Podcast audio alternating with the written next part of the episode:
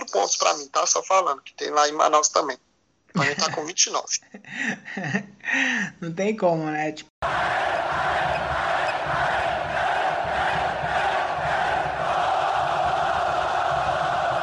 Salve, salve nação colorada! Está no ar o seu VilaCast, podcast para você que é apaixonado e torcedor do Tigrão. No programa de hoje vamos repercutir e dar ênfase o que foi um empate do Vila dentro de casa, jogando contra o Remo, confronto direto. Para cumprir essa tarefa comigo está aqui o Luiz Fernando. E aí, Luiz, tudo bem, mano?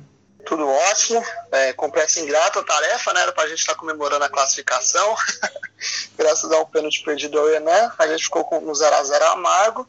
Mas vamos debater esse empate aí o que nos espera para o confronto de sábado. Com certeza, né? Tipo, o time deixou de dar um grande passo, né? Rumo à classificação. Mas vejo que o empate também não foi de todo ruim. É, pra gente acabou sendo amargo, porque perdemos uma grande chance no pênalti cobrado pelo Enan. Mal cobrado, né? Diga-se de passagem. Mas a gente vai poder falar sobre isso mais pra frente. Agora é ir pra Recife jogar outro confronto direto contra o Santa Cruz e ver o que, é que acontece nas próximas rodadas. Vamos fazer o que a gente já tá acostumado, você que nos ouve, setorizar o time do Vila, falar o que foi o Vila.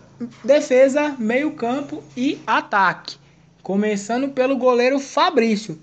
Novamente, um espectador do jogo, né? Se existe algum ponto positivo, foi novamente a consistência e a solidez defensiva que o Bolívar conseguiu dar ao time do Vila, né? O Fabrício quase não tem trabalho, né, Luiz? É, o Bolívar até citou isso na entrevista, né? Que o Remo chegou a ter uma chance só e essa chance foi no segundo tempo, né, naquela cabeçada, que a bola foi no contrapé do Fabrício, o Adalberto salvou. Chute com perigo assim, no gol do Fabrício, realmente a gente não teve. E olha que o jogo começou mal, a gente começou errando muito ali atrás, mas o Remo não conseguiu agredir com perigo a meta do Fabrício, que só assistiu o jogo ele é o que tá fazendo, é o só, melhor sócio torcedor é o do Fabrício, que assiste ali dentro do campo. Exatamente, eu até brinquei com isso algumas gravações atrás, sobre a questão do Fabrício, né? Tipo, graças a Deus a gente tem tido uma solidez defensiva muito boa e ele não é muito exigido, né? Fica ali e tal, faz a funça dele. E até por isso também é um dos melhores goleiros da, da Série C, até porque não toma gol, então tá ali compondo a melhor defesa. Seguimos. A gente tomou gol em quantos jogos? Foi em quatro? Três jogos, né? Três jogos. Dois jogos contra o Manaus e um jogo contra o Ferroviário. Pois é, isso é tirar o chapéu aí para o sistema que o Bolívar encaixou, né? Isso é muito dedo do Bolívar também e a zaga encaixou certinho. Isso é muito importante para a fase final, né? Manter essa qualidade defensiva porque vai fazer bastante diferença. É o que tem me feito também ter muita esperança numa classificação e numa fase final também muito boa, porque a gente enfrenta as equipes que estão aí igual. O Remo tava quase com a pontuação igual a nossa ainda, né? Tipo, o Vila foi a 24 pontos, o Remo tem 23, ou seja, pontuações praticamente iguais. E a gente quase não sofreu, né? Teve essa cabeçada que você citou, que até o Fabrício não ia chegar, mas o Adalberto tirou. Mas tirando esse lance não teve mais nada, né? E a gente já pegou o Manaus, sofreu um pouquinho também, mas depois que se organizou taticamente, a defesa ali foi muito bem. Então isso aí pode ser um ponto positivo para as próximas fases, né? Tipo, o time que começa ali ter um bom resultado é não tomando gol, não tomando gol lá na frente se acertando acontecer de, de conseguir vários resultados positivos, né? É, isso é verdade, porque é tiro curto, né? A fase final é seis jogos ali, a gente já ficou esse período sem sofrer gol. Então, o sistema defensivo está muito bem ajustado. O Bolívar prega isso em toda bastidores que você vê, toda, entrevista coletiva que ele fala, que o time taticamente está se doando bem, está fazendo o que ele está pedindo. Tá faltando detalhe, tomada de decisões, né? Que o Vila pecou muito no, no jogo de domingo. Mas a gente está indo bem. É, o Adalberto e o Donato encaixou certinho. O Celso deu outra cara para lateral direita. O Mário Henrique muito bem também, evoluiu muito durante o campeonato. Se tem alguém que evoluiu, foi ele. Então, ali atrás a gente está bem encaixadinho, graças a Deus. Né? Voltando a falar ali peça por peça é, sobre os nossos laterais, né? Tanto o Celcinho como o Mário Henrique também fizeram um bom jogo, né? Tipo, as, as duas pontas do Remo são dois garotos da base lá, ou seja, dois meninos novos e tipo, a gente pouco sofreu, né? Os caras têm ali aquela noção defensiva de marcar ali o atacante de lado, mas também se apresenta lá na frente, né? É, essa saída de bola em três, né? Que a gente chama no futebol, que é quando o Dudu ele entra no meio dos dois zagueiros e faz com que os dois laterais eles espetam, né? Tanto o Celcinho na direita como o Mário na esquerda, tem dado uma amplitude ofensiva muito boa pro Vila. E o Vila consegue fazer muito bem esse balanço, né? Não é aquele time que pende para um lado só. Igual eu senti no Remo muito um peso somente pro lado esquerdo do ataque dos caras, né? Eles não atacavam do outro lado. Muito raro a bola ia pra lá. É, o Vila não. O Vila consegue trabalhar do lado direito, o Celcinho ali junto com o Rodrigo Alves. E do lado esquerdo também, o Mário Henrique junto com o Thales, né? Não, nossos laterais, como eu te falei, né? O Celcinho, porque ele é bem melhor que o John Lennon. Então a evolução que teve no lado direito desde que ele chegou é monstruosa. Tanto defensivamente, que ele é acima da média, ele pega a bola com certa facilidade, ele desarma, né? Com certa facilidade os atacantes dos adversários. E o Mário Henrique, mano, de criticado no Goianão e no começo da Série C, é um dos jogadores mais sólidos do time do Bolívar. Evoluiu bastante, tá chegando bem no fundo, conseguiu ajustar na marcação. Então é um ponto bem positivo. O, o Celcinho a gente sabe que ele já ia ser titular absoluto, mas o Mário Henrique me surpreende muito nessa parte do campeonato. Concordo com essa análise do Mário. Eu tinha um pé atrás com essa lateral esquerda, por toda a limitação que ele mostrou ali no início do ano e até no começo ali da Série C, quando teve oportunidade. Só que a sequência de jogos, né, o entrosamento, os treinamentos, vem dando a ele uma, uma grande oportunidade, né, dele melhorar o seu futebol. E ele evoluiu bastante, né. Lógico que assim, não é aquele lateral que a gente olha e fala, caramba, que lateral. Mas para uma Série C, porque a gente precisa, eu acho que tá tá dentro do ideal, sim, vai conseguir jogar tranquilo. É, isso é verdade. O, a Série C, o nível dele tá bom, é o nível disso mesmo.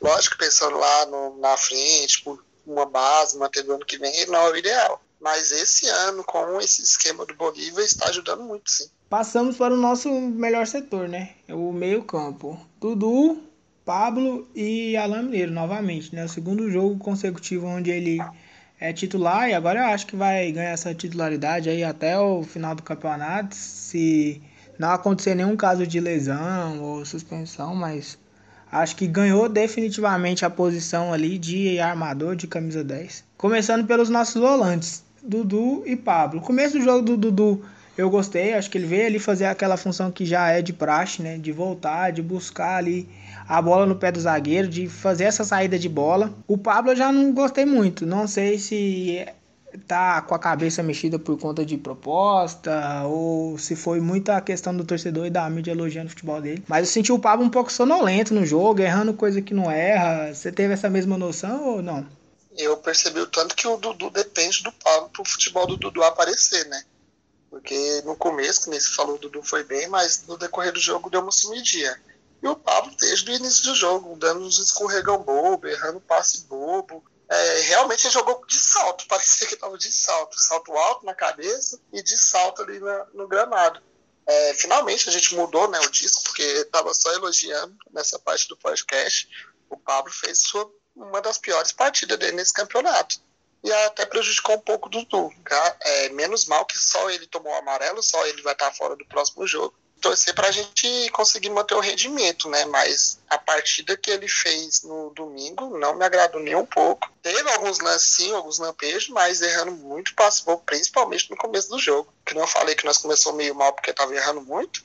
Muito foi o Pablo que errou, então não gostei mesmo. Entrou disperso, com a cabeça em outro lugar, a concentração que ele sempre teve, ele não teve no domingo. Isso afeta bastante a questão do jogo ofensivo do Vila, né? Porque essa bola ela deixa de chegar com qualidade lá na frente, né? O próprio Alan Mineiro, né, já partindo ali pro, pra análise do Alan no jogo, começo de jogo um pouco apagado e tal, mas depois ele procurou ser bastante participativo, tanto na parte da tática, de voltar, de fechar a linha de marcação, mas também na parte técnica, né, de chegar à frente, teve uma finalização ali no primeiro tempo onde ele aquela característica dele, né, de fora da área que ele só tira o Vinícius foi muito bem, conseguiu defender. É, eu acho que falta no Alan ainda, não sei se isso é ordem do Bolívar ou se é porque ele tá voltando agora ele tá mais na dele, mas um pouco de chamar a responsa, né? Querendo ou não, é o Alan Mineiro, é a nossa principal peça ali de técnica, é o cara que é líder técnico do grupo, né? Então, tem algumas oportunidades, alguns lances que ele tem que chamar a responsa e falar: opa, pera aí, eu sou Alan Mineiro, já joguei em Série B, Série A, Libertadores, nessa Série C aqui eu tenho que sobrar. Então, se tem algum ponto assim que eu posso fazer de, entre aspas, correção ao jogo do Alan, é isso. Mas o, a outra análise é de que novamente ele foi bem. Ele procurou participar, procurou dar ritmo de jogo para o time, dar volume, intensidade. Isso tem me agradado bastante. É, realmente, o, a questão do Alan Mineiro, ele deu outro dinamismo, né? Realmente ele mostrou tanto que o Emanuel dava um pouco de lentidão para o, o time. Está chegando para chutar, teve a melhor oportunidade, tirando o pênalti, foi a dele, né? Que ele chutou, o goleiro pegou, pegou na trave, como o Vinícius cata, né? Contra nós. Aqui não catava nada. Né? Mas o, o Alan realmente mostrou que merece ser titular, começando o jogo. Para mim, ele tinha que ter batido o pênalti, faltou mostrar que ele é o que é dentro do Vila. Ele foi bem, tá me agradando sim. É, lógico que não foi uma grande partida, a gente não pode esperar isso dele no momento. Foi melhor sim contra o Ferroviário, mas fez o papel dele no domingo, enquanto estava em campo, ajudou o time, deu bola longa. Concordo que o Bolívar quebrou meio time, mas não vai chegar lá na parte das substituições. Mas enquanto ele estava em campo, o time conseguiu ter o controle total do jogo, graças à bola passando ali no pé dele porque ele ficou sobrecarregado também por causa do, da mal partida do Pablo, né? Ficou só nas costas dele armar o time. Exatamente, essa questão dos dois volantes do Vila, né? No caso, o Pablo não ter feito um jogo tão bom, isso acaba sobrecarregando o Alan, porque o Pablo ele tem uma função muito importante nesse meio do campo do Vila, porque ele ajuda na distribuição, ele faz essa bola sair com qualidade lá de trás da defesa pro ataque, então, tipo assim, dá também uma distribuição de responsabilidade entre ele e o Alan. No caso dele não tendo uma boa partida, como foi no domingo, essa responsabilidade ela cai nas costas somente do Alan Mineiro, né? Embora é, os nossos dois atacantes de lado é, fizeram novamente um jogo dentro do, do esperado, né? Não foi aquela coisa acima dos padrões, mas também não foi abaixo da crítica mas o time ficou muito dependente de, um, de uma bola enfiada do Alan ou de uma bola parada que a gente dessa vez não conseguiu encaixar. E acabou é, errando muito né, na, na parte, no terço final do campo, né, que a galera gosta de dizer, aquela última bola ali, o último passe, a finalização para poder sair o gol, né. Novamente, o trio de ataque o Bolívar manteve, acho que esse trio de ataque ele vai ser o titular daqui para frente, né, Rodrigo Alves, Thales e Enan começando pelos nossos atacantes de lado. Assim como eu já falei, tanto o Rodrigo Alves como o Thales para mim fizeram um jogo dentro do esperado, né? Não não foge muito disso. Né? A gente já sabe mais ou menos a característica de cada um, né? O Rodrigo até aquela aquela parte que você fala que tipo é um cara mais rompedor, né, que pega, que leva a bola para frente. Acho que precisa ter um pouquinho mais de calma na hora da tomada de decisão, né? A questão de um passe ou um chute cruzado. Tem tentado finalizar bastante, isso me agrada, porque vai que uma hora acontece dele finalizar, essa bola desviar e entrar e tal. Mas tem que ter um pouquinho mais de calma ali na triangulação com o Celcinho, porque para mim é o nosso lado de maior qualidade, né? Tem o lado esquerdo também muito forte com o Thales e o, e o Henrique, mas o Celcinho, pela visão dele, pelos passos que ele dá, tem hora que ele encaixa ali uns passos que a gente olha e fala, mano, como que ele conseguiu dar esse passe? Então, se tiver um pouquinho mais de calma nesse lado direito ali, pode dar jogo, né? Concordo plenamente. O, pelo fato do Rodrigo ser aquilo que nós bate na tecla, agudo, por mais que ele não seja um jogador assim que nós fica satisfeito dele ser o titular, por causa da limitação técnica que tem na Série C, mas é o jogador mais com perfil de atacante de lado que a gente tem, né? Até mais que o Thales. O Thales tem mais aquele papel de armar mais, ajudar recompor o meio ali, mas o nosso melhor lateral joga aqui do lado do Rodrigo Alves. E a profundidade que o Rodrigo Alves dá e, a, e o bom passo que o Celcinho tem, né? Até achou, teve aquele cruzamento com o Rafael Lucas também naquele jogo, que mostra que ele, é um, ele dá conta de dar assistência, ele não apenas joga a bola na área, ele dá assistência. Então, se o Rodrigo Alves tiver um pouco mais calmo, não correr mais com a bola, que tem alguns lances que parece que ele está correndo mais com a bola, ele está chamando a atenção até do Bandeirinha para marcar ele. Tem um lance lá que o Bandeirinha foi marcar ele. Então é sim o nosso melhor lado e o Rodrigo surpreende, né? Porque quando ele entrava nós não ficava tão satisfeito, mas agora já está conseguindo chegar mais na área, tá chutando, ele que tinha dado aquele passo pro Alan Mineiro, deu assistência pro Thales no último jogo. Então ele tá conseguindo é, criar chances para o time, que agrada muito, né? Não fica só nas, nas costas do Alan Mineiro, como a gente tá falando. Quando a bola chega no lado direito, o Rodrigo Alves dá conta de invadir a área. E até ia cavar a expulsão de um, do lateral desse, que o juiz pipocou e não dá o segundo amarelo. Hoje eu vi uma das maiores pipocadas. O senhor é pipoqueiro. Você e seu trio de arbitragem, porque a justificativa que foi dada para mim é que ele tinha um zagueiro na cobertura e eu acabei de ver o lance ali. Mas não tinha ninguém na cobertura, nem minha mãe, nem meu pai, nem ninguém. Foi uma vergonha que eu vi aqui hoje. Uma vergonha. Não pode uma, uma arbitragem do nível para não ter desculpa a palavra, culhão para marcar um expulso. Meu jogador já tinha tomado a frente, estava em direção ao gol, puxou com os dois braços, era o último homem, não tinha cobertura nenhuma, clara e manifesta a situação de gol. Lamentável que o senhor fez. O senhor não tem condições de apitar. O senhor não tem condições, o senhor não tem coragem de apitar o que é o jogo. Porque você estragou o jogo, você, você não teve coragem para apitar o que é a regra da partida. Mais um lance do segundo amarelo, mas ele já tinha amarelo, então, meu Deus do céu, gente. Então ele é sim muito participativo no jogo.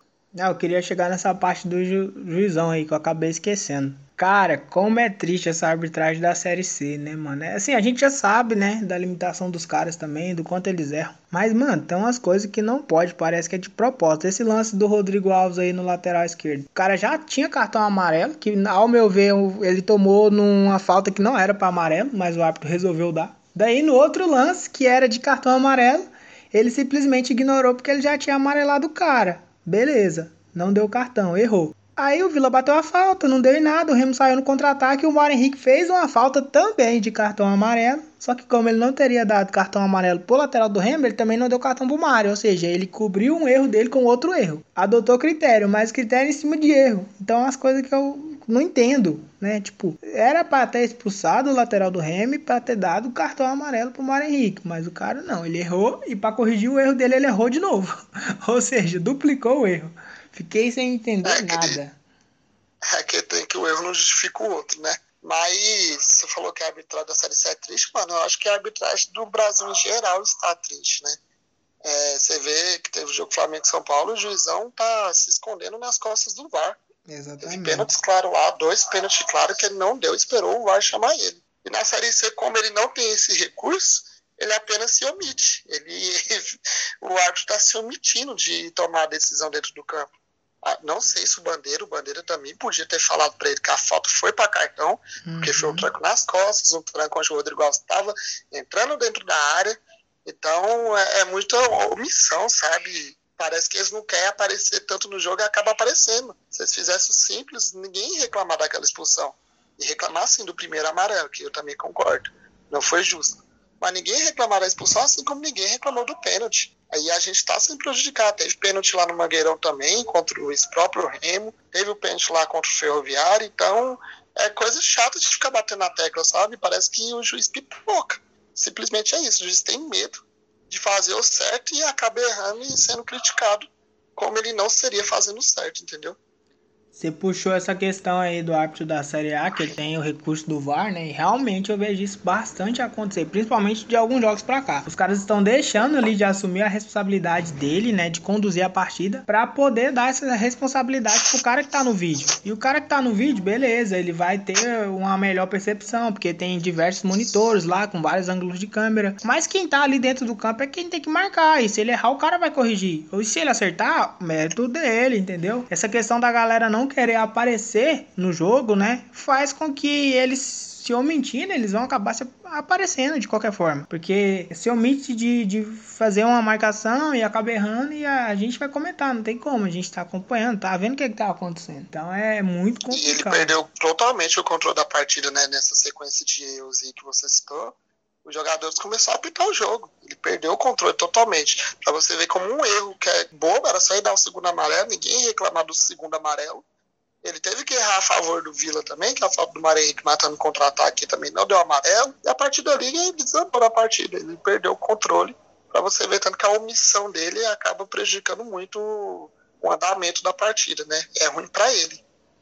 Exatamente, ele prejudica o próprio trabalho, porque o jogador ele vê ali que o árbitro ele começou a se estrambelhar, ele começou a perder as rédeas da partida, os caras vão matar a jogada na falta, vai querer apitar a partida, e é o que não pode acontecer, né? E tipo, essa questão de arbitragem é muito complicada e a gente tem que ser muito sucinto para poder falar, que não é só falar a favor do Vila não, igual a gente falou, era para cartão pro Mário também e tal, e contra se tiver a gente vai ter que falar também. O negócio é que não pode acontecer o que tá acontecendo, né? A gente tá sofrendo aí com problema de arbitragem desde o começo do campeonato e no jogo de domingo, tanto a favor como contra também. Então é complicado. E na Série C é um caso que a CBF tinha que rever, né? Porque acabou com a temporada do Paysandu um erro de arbitragem. Então é coisa que tem que analisar, porque essa aí é tiro curto, mano. Se um erro de arbitragem prejudicar, aí o Paysandu tá mal das pernas, sabe? vai jogar a vida contra o Jacuipense na próxima rodada era para estar tá na Série B de boa, mas graças a um erro de arbitragem, tá tendo que sofrer tudo de novo. Então, por isso que a gente bate nessa tecla e eu espero que os dirigentes do Vila estejam enchendo o saco da CBF. Tem que estar tá atento a esse tipo de situação, né? Até a própria Série C ela teve mudança no seu formato da fase final justamente por conta de erro de arbitragem, né? O mata-mata ele acabou por causa disso. Então tem que estar tá atento, tem que estar tá ali em comunicação com a CBE para poder estar sempre, né, tipo, é, mostrando o que, que a arbitragem ela tem feito nos jogos, o que ela tem interferido, né? Depois dos casos que a gente teve, né, que você estou lá contra o Ferroviário, contra o Remo, é, o Vila enviou o ofício para a CBF, então a, a, eles passaram a tirar esse árbitro regional, né? Porque às vezes a gente ia enfrentar um, um time lá, por exemplo, o Remo. Aí eles colocaram o árbitro do norte. Tipo, isso não justifica que o cara vai errar a favor do Remo, mas é complicado, né, essa análise. Tem assim. um barrismo, né? Tem um barrismo, não tem como. É, vamos supor, tipo, vai é jogar aqui Paysandu e Vila, aqui em Goiânia. Os caras botam o Wilton Pereira. A galera vai ficar com o pé atrás. Não tem como, mano. É complicado essa situação. Exatamente. Agora vamos falar do mais criticado. Vamos. Assim, assim como você falou, né, nessa questão, né, tipo, da gente virar o disco, né, da, do Pablo, hoje a gente vira o disco para falar do Enan, né? Não só no jogo de domingo, né? Teve no jogo contra o Ferroviário também grandes oportunidades com, na, nas quais ele não erra e tava um pouco despercebido ali, um pouco desatento, não sei, e acabou errando. Contra o Remo também bateu mal o pênalti, né? O Vinícius ele cai antes ali pro lado direito. Se ele dá uma olhada pro Vinícius ali, ele teria batido no meio, até rolado a bola pro outro lado. Mas é aquela questão, né? Quando você falou do Alan Mineiro bater o pênalti, eu até concordo. Sim, concordo. A gente sabe da qualidade do Alan batendo pênalti, já viu bastante isso aqui no Vila. Mas o Enan tava em campo, né? E já tinha batido os outros dois pênaltis, tinha feito, então fica meio sem lógica trocar esse batedor. Agora talvez já não tenha tanta lógica, né? Porque como o Enan perdeu o pênalti, então pode abrir precedente aí para outro batedor aparecer, né? Mano, assim, não, não é cornetando, mas eu, eu, desde o pênalti que ele converteu, eu não gostei do estilo dele bater pênalti. Ele vai andando metade do caminho e depois corre. E nessa corridinha não dá tempo do, dele analisar certinho, porque se ele analisar o pênalti que ele perdeu, o Vinícius já tinha caído há muito tempo. Eu pensei, eu já tinha comemorado o gol. Porque o Vinícius caiu antes ele chutar a bola, eu já tinha comemorado. Aí quando eu vi, a bola bateu no Vinícius, não foi o Vinícius que catou. Então é uma corridinha meio estranha. E não só o pênalti, né? Ele não, ele não jogou bem a partida. Contra o, o Ferroviário, ele ainda teve a oportunidade. Contra o, contra o Remy, ele não, ele não fez bem o pivô, a função que ele faz, que é segurar a bola. Ele não conseguiu agregar tanto que nem estava agregando. E quando teve a oportunidade do pênalti, infelizmente, essa batida que eu não gosto dele fez ele errar, porque o goleiro caiu bem antes, mano. Foi muito mal batido, foi muito ridículo. Todo mundo que assistiu o lance viu que o goleiro caiu antes de chutar a bola. Parece que um passo antes da bola o goleiro já tinha caído. Então foi sim é, desatenção dele e provou nesses dois últimos jogos, né? Esses, esses gols que ele é, se ele tivesse concentradaço, ele tinha guardado. Mas não pode, né? Um camisa 9 ali, batedor de, de pênalti, né? Do, do time, igual tava sendo, né? O cobrador oficial de penalidade não pode perder essa oportunidade, né? Jogando em casa, confronto direto, seria um grande passo ali para nossa classificação. Tem que matar, tem que fazer. Tipo, o Vila não estava criando tantas oportunidades claras, né? E o pênalti é a oportunidade mais clara que a equipe tem no jogo. Então tem que pegar a bola e tem que guardar. É, também concordo, né? Que foi mais a bola bateu no Vinícius do que o Vinícius pegou. Tanto é que ele defende ela com o joelho ali, com as pernas. Ele nem. Ele, tipo, passa da bola, já tava, já tinha caído pro canto direito. E também concordo que esse estilo meio diferente, né? Do Renan bater pênalti, né? Vai caminhando e depois dá a corridinha e bate. Os primeiros dois pênaltis que ele bateu, ele fez o gol, então a gente não teve nada a reclamar. Mas quando o erro vem à tona, aí a gente começa a questionar, né? Algumas mudanças que poderiam acontecer. Mas... É no mínimo diferente, né? Para não ficar criticando. Tá? Exatamente. No diferente. Exatamente. Não é uma. É comum. Foge dos padrões, né? Mas, assim, se tem algum lado positivo nisso, é porque ainda tá ali numa fase de grupos e não prejudicou tanto, né? Já que a gente tá com uma pontuação tão boa ali, ainda tá a cinco pontos do quarto colocado. Então não tá ali aquela coisa toda. Mas isso numa fase final aí pode ser muito mais perigoso pra gente, né? E prejudicar mais ainda, né? Isso é verdade, mano, porque agora nós tá com a classificação encaminhada, com 99,8% de chance de classificação, então não faz tanta falta, mas, por exemplo, se ganha, ficava a 4 do terceiro colocado, ia para Recife lá, se perdesse, não ia perder a vice-colocação, agora já corre esse risco. Então são erros aí que no quadrangular, que é tiro curto, é seis jogos, mano, é uma fase de grupo de Champions, de Libertadores. É bem curto mesmo. Quando você vê, passou. Acabou a Série C. Já, já tá acabando a fase de grupo. Então, assim, eu já, tá, já tô começando a ficar tenso e acontece esses erros aí, eu fico com o cozinho na mão sobre o meu acesso. E eu não quero jogar essa porra ano que vem de novo, não. não, acho que o Vila não pode nem pensar nessa possibilidade, né? Um time da, do tamanho do Vila, é, da grandeza que tem, de ter participado de várias Série Bs da dificuldade financeira que está tendo, né, esse ano por conta de estar tá na Série C. Então, dois anos na Série C seria uma catástrofe. Então, tem que voltar para a Série B de qualquer maneira. Então, é acertar esses pontos, né, esses erros, essas arestas aí, aparar essas arestas, para poder estar tá numa fase final aí entrando bem forte e arrumar o acesso né? Que é o sonho de todo vilanovense esse ano de voltar para a Série B, de estar tá ali num campeonato onde você tem um aparato financeiro bem melhor, né? Que não precisa ali daquele monte de patrocínio na camisa, não precisa daquele monte de ação, mas que também é louvável pela diretoria estar tá buscando, tá aí com projetos aí de estar tá angariando renda para o clube, que isso é muito importante. Mas a gente sonha, né? Dorme sonhando com esse acesso, acorda sonhando e quer ver isso acontecer, sem dúvida nenhuma. E essa parte da oscilação me preocupa um pouco, né? Porque tá, beleza, a gente tá aí a 10 jogos sem perder e tal, mas esse empatezinho coloca uma pulga atrás da orelha do torcedor, né? Porque como você bateu muito na tecla aí da fase final, são apenas 6 jogos, dois empates seguidos em 6 jogos ali pode colocar em xeque um possível acesso, né? E até te perguntar se seis pontos dava pra classificar. Toma gol, né? E se não fazer, tava de boa, mas seis pontos não classifica.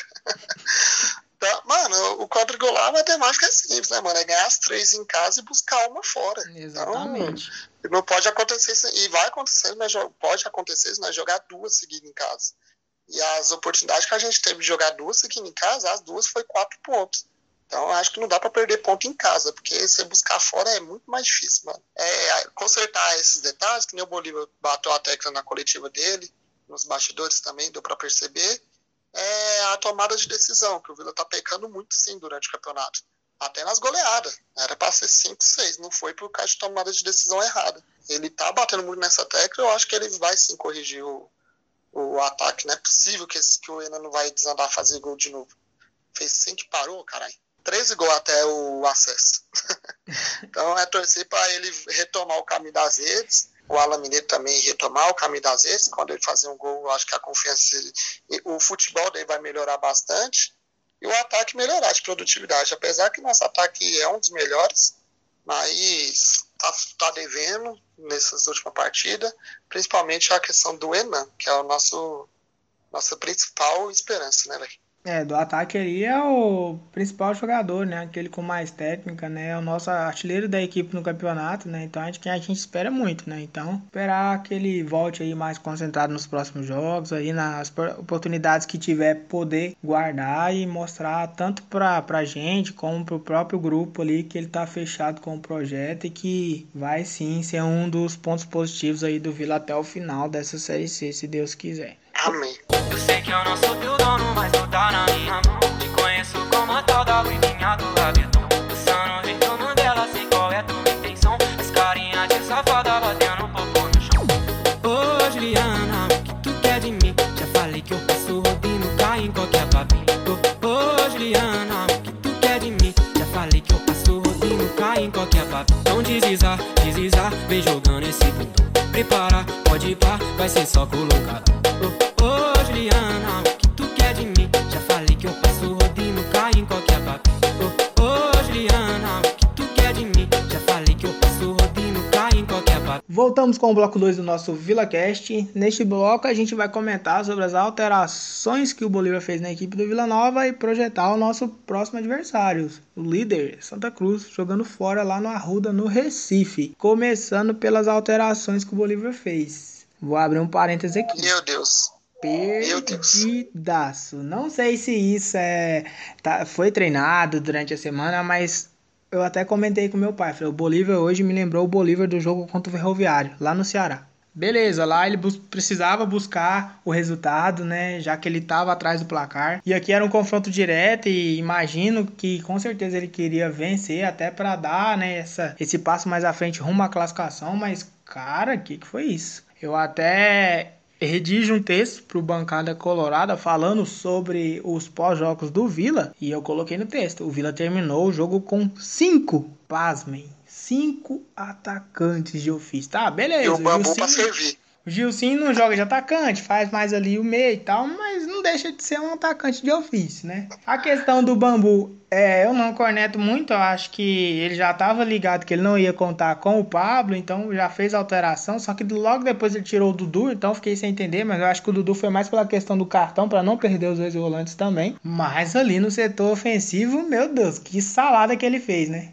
É impressionante como uma situação adversa. Parece que o Bolívar tá ligadão no jogo e fica perdido. Ele esquece que ele que tem que organizar o time para buscar a vitória. Como você bem citou, teve lá contra o Ferroviário, que ele bagunçou o time, mas lá ele precisava buscar. Aqui não precisava, mano. Dos males, nós conseguimos o menor, porque foi um empate. Manteve a gente na vice-liderança na frente do concorrente. A chance que nós teve de tomar um contra-ataque, tomar um gol e cair para a terceira colocação foi gigantesca. Então o Bolívar sim bagunçou o time. Eu não entendi o 4-1-5 que ele fez no final do jogo. Esse esquema nem em videogame é possível você fazer. A máquina não deixa você editar esse esquema com cinco atacantes. Não cabe cinco atacantes dentro de um time de futebol. E como você falou, mano, ficou o Gilcinho responsável por armar, mano. O Gilcinho, que é o que o Gilcinho fez no Vila, desde que ele chegou para ser o responsável para armar para quatro atacantes, sendo que, nossa, sendo que tem um França. Enfim, foi o Bolívar, para mim, foi a pior leitura de jogo possível que ele fez. Eu até acompanhei bastante a coletiva, né? Ali nos bastidores ele não ia falar, porque é mais uma conversa ali de treinador pro seu grupo. Mas na coletiva ninguém questionou essa situação. Porque, cara, eu fiquei muito sem entender. Porque, beleza, na primeira alteração ele, ele entrou com o Rafael Lucas para jogar junto com o Enan. Já fiquei meio assim, porque geralmente ele substitui seis por meia dúzia.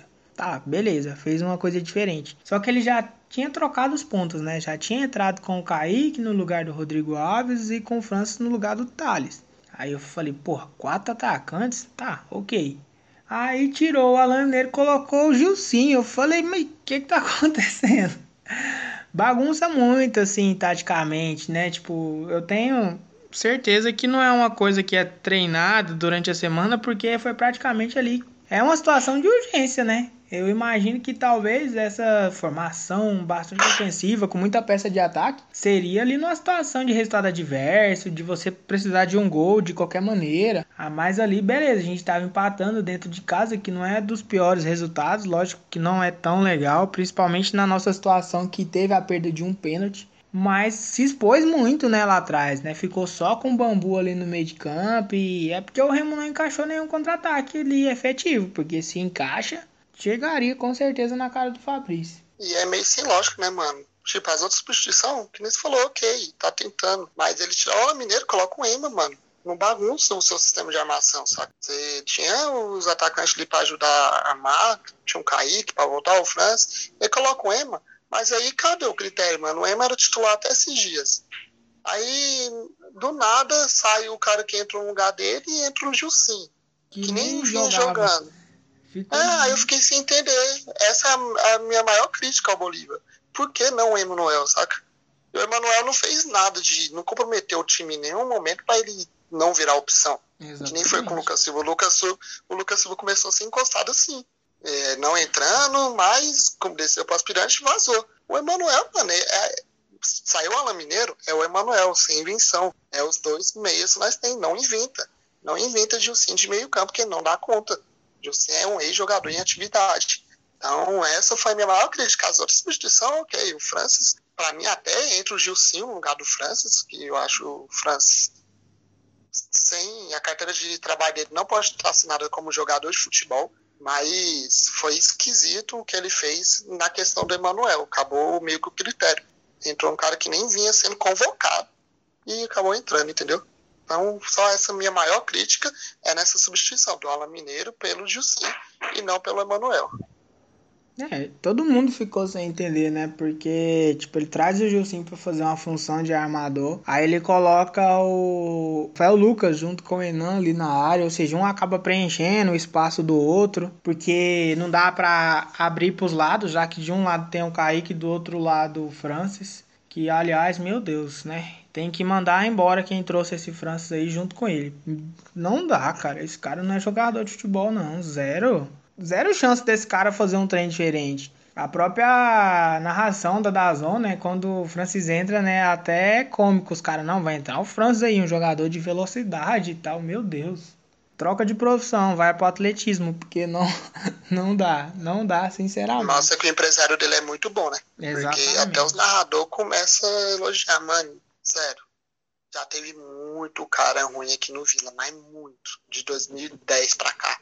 Mas igual esse, esse Francis, mano, pior que o Itaperuna, mano, esse cara. Ele é pior que o primo do Vando. Não tem base, ele não faz nada. O que, que é nada? A bola chega nele, ele perde. Assistiu um jogo comigo aqui, um amigo meu que não torce pro Vila. É, mano, eu falei, vai entrar o pior jogador que você viu na história do futebol. E ele ficou reparando só nele. Depois do jogo, ele chegou em mim, Luiz, ainda bem que você disse, que cara horroroso. Toda a bola que chegou nele, ele perdia, mano. Toda, toda. Não, sem exceção. Não tem continuidade, é né? Nenhuma, cara. Não batia muito na, na tecla de, de cornetar o Lucas Silva e tal, mas o Lucas Silva pelo menos dá uma bola e toca pra trás. O Francis nem isso, ele não domina a bola, mano. É um trem muito esquisito. Onde que arruma os caras até, Até alguém publicou no Facebook, né, que se livrou do, do novo ruim e, e trouxe o pai dele. alguém publicou isso lá no Tigrão Face. Além de ser, ser ruim da velha ainda, olha que bosta. É, não vai, não vai nem dar lucro. Mano, e você vê como que o futebol é uma máfia, né, mano? Porque não tem base. Um cara desde vestir uma camisa do tamanho que a camisa do Vila, do peso que a camisa do Vila. Não tem lógica que quem trouxe aí vai me cornetar. Nem vou cornetar o Francis. Vou cornetar quem trouxe. E quem trouxe por favor, já rescinde o contrato. Porque, pelo amor de Deus, não dá, mano. Você precisa do resultado. Você vê o Francis na beira do campo entrar com aquele penteado perfeito que ele tem, nossa, minha animação vai lá em cima. É complicado, né? Jogando pro outro lado da, da nossa ponta ali, né? Do outro lado, o Kaique novamente muito bem, né? Aí sim é uma peça que eu olho e falo, cara, vai dar jogo. A primeira bola que pegou foi para dentro do zagueiro, o zagueiro deu uma machadada dele, não tem nem o que reclamar, pênalti claro. Então é um cara que provoca ali é, uma desestabilidade no sistema defensivo adversário, porque é um ponto que ele vai para frente, ele é agudo, ele tenta a jogada. E quando a bola chega, você vê que ele tem condição de armar o jogo, de tentar alguma coisa, porque tem noção do que ele está fazendo. É totalmente o contrário do Francis, né? E teve ali um bom tempo de jogo, foi a primeira alteração, ele entrou. Mas acho que, assim como todos os outros reservas, foi muito prejudicado porque o time se desestruturou, né? Se desorganizou. Então acho que se mantém a organização tática do time, da forma com qual o time do Vila é acostumado a jogar. Tanto o Thales, até como os outros reservas, poderiam ter entrado e ter contribuído mais do que contribuíram no domingo, né? Eu falo mais ali a questão do Kaique, a questão do Rodrigo, do Rafael Lucas, né? Que eram peças que saíam do banco e que agregavam valor à equipe, né? Agora os outros reservas nem tanto, né? Já me preocupa bastante pro próximo jogo a questão do Pedro Bambu, porque tem características similares ao que o Dudu faz, então acho que o Bolívar vai trazer o Bambu para fazer o que o, Bubu, o Dudu faz e avançar o Dudu para que, que ele faça a função do Pablo. E a gente viu isso no jogo do Manaus e não encaixou tanto, né? Então é preocupante. E é no nosso teste de fogo, né? Para mim vai ser a hora que vai ver o que o time do Vila É, realmente, porque eu acho que é o melhor time da Série C é o Santa Cruz. A gente vai enfrentar aí na casa deles. Lógico uma boa partida vai deixar a gente confiataço. Uma mal partida vai trazer a gente para a realidade. Mas a questão do Kaique, é, só para meio que finalizar as substituições, mano, é impressionante como ele entende o simples do futebol, né? Atacante, a área protege você. Você entra na área. Não foi o primeiro pênalti que ele sofre. Não é a primeira vez que ele entra e cria jogadas. Ele, ele entende o simples, que é só você driblar dentro da área, mano. Vai dentro do cara. Vai. O Rodrigo Alves foi dentro de um cara, era para acabar a expulsão. É simples entendeu? E o Kaique, ele, quando tá mano a mano, ele não toca, mano. Ele dribla. Ele vai para cima. Pegou na ponta, tá mano a mano, eu não quero nem saber. Vai para cima e depois vê o que, que faz com a bola. Então me agrada muito o estilo de jogo do Kaique. Então, e pela pouca idade dele, pela, pelo ser o único moleque né, que tá entrando aí, revelado na base, é o único moleque que tá entrando, tirando o Pablo e o Dudu, que já é realidade, tá mostrando ter muita personalidade. Isso me agrada muito. E para mim é uma joia que o Bolívar tá lapidando muito bem e sempre que ele entra tá mostrando ser. Foi eleito até o melhor a partida aí no, no Bancada Colorada lá, né?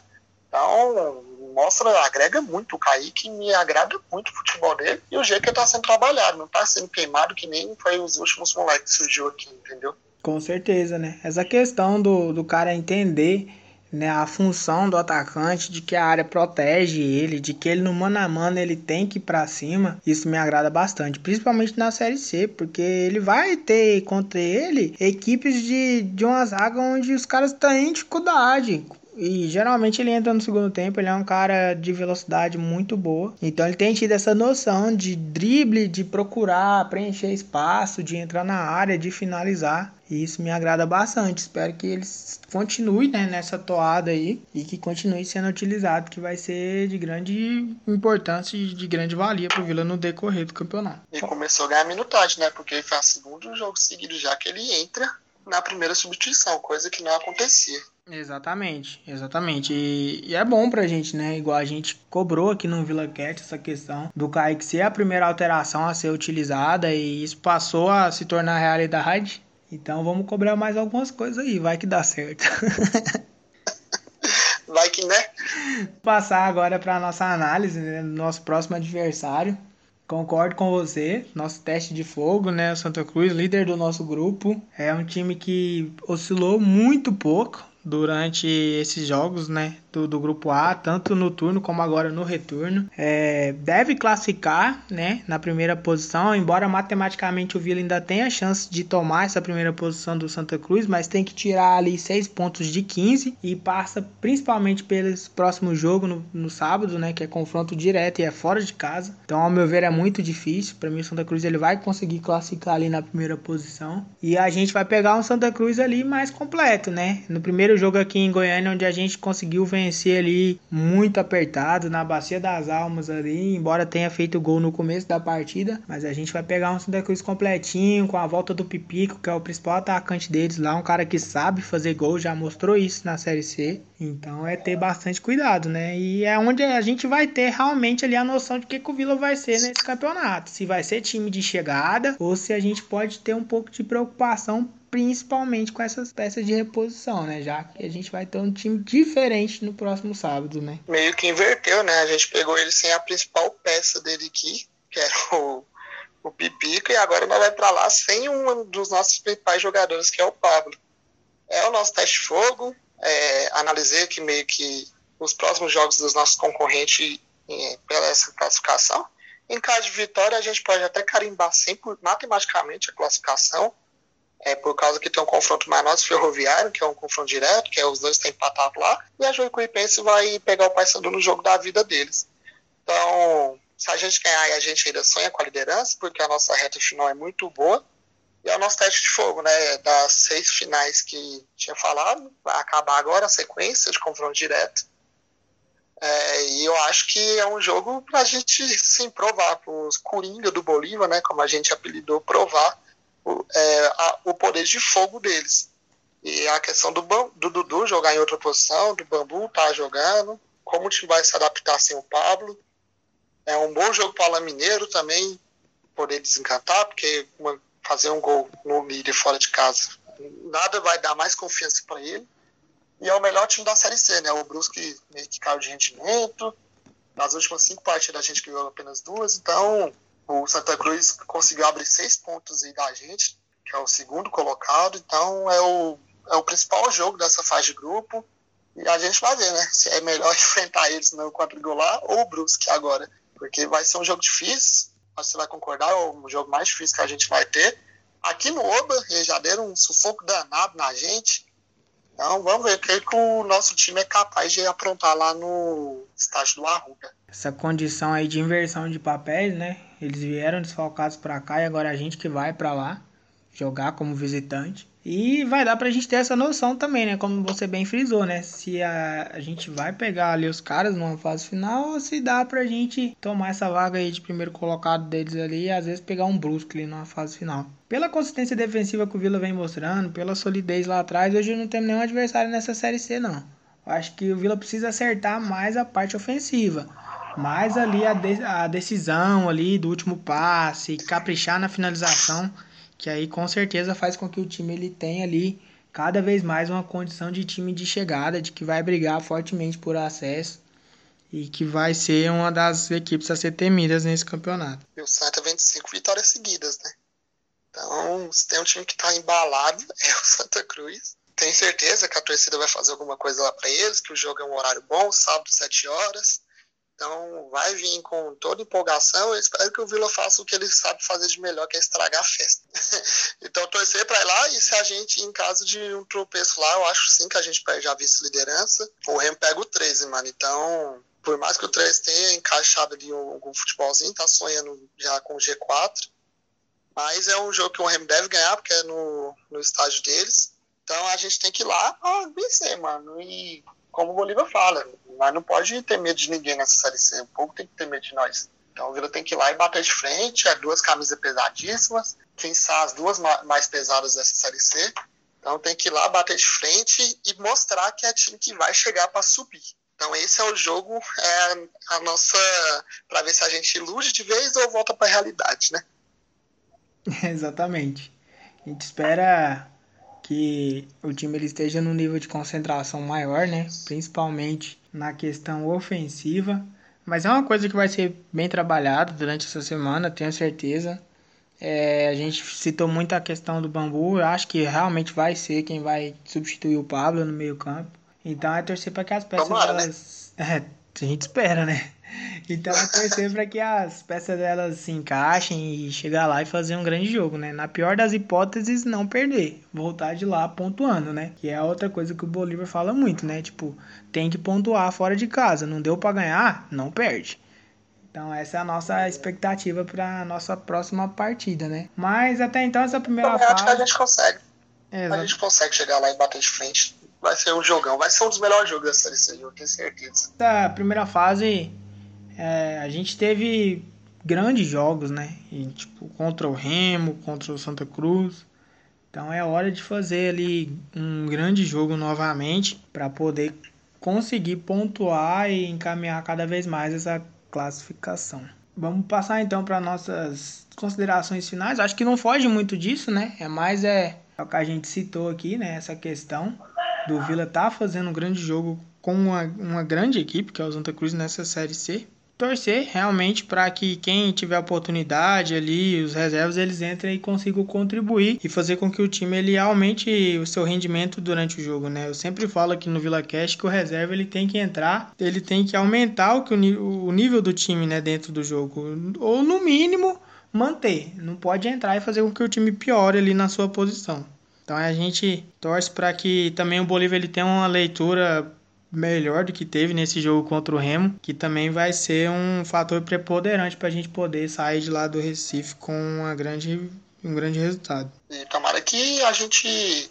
A gente não, né? Tomara que o Alan acorde em 2017 ali, passar aquelas partidas que ele fazia, só para só pra nós fazer um teste para ganhar isso. Porque vai ser um jogo, que nem eu falei, mano, um jogo mais difícil. Nossa, é, teste de fogo, final de campeonato, pode ser uma possível final da Série C, por que não? A chegar lá, bater de frente, mostrar que nós é o Vila também, que nós não tá aqui para brincadeira, bater no líder fora de casa. Vai ser uma coisa muito boa, vai levar o Astral lá em cima.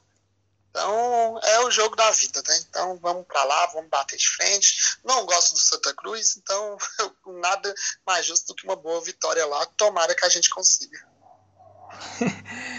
Fica toda a nossa expectativa, né?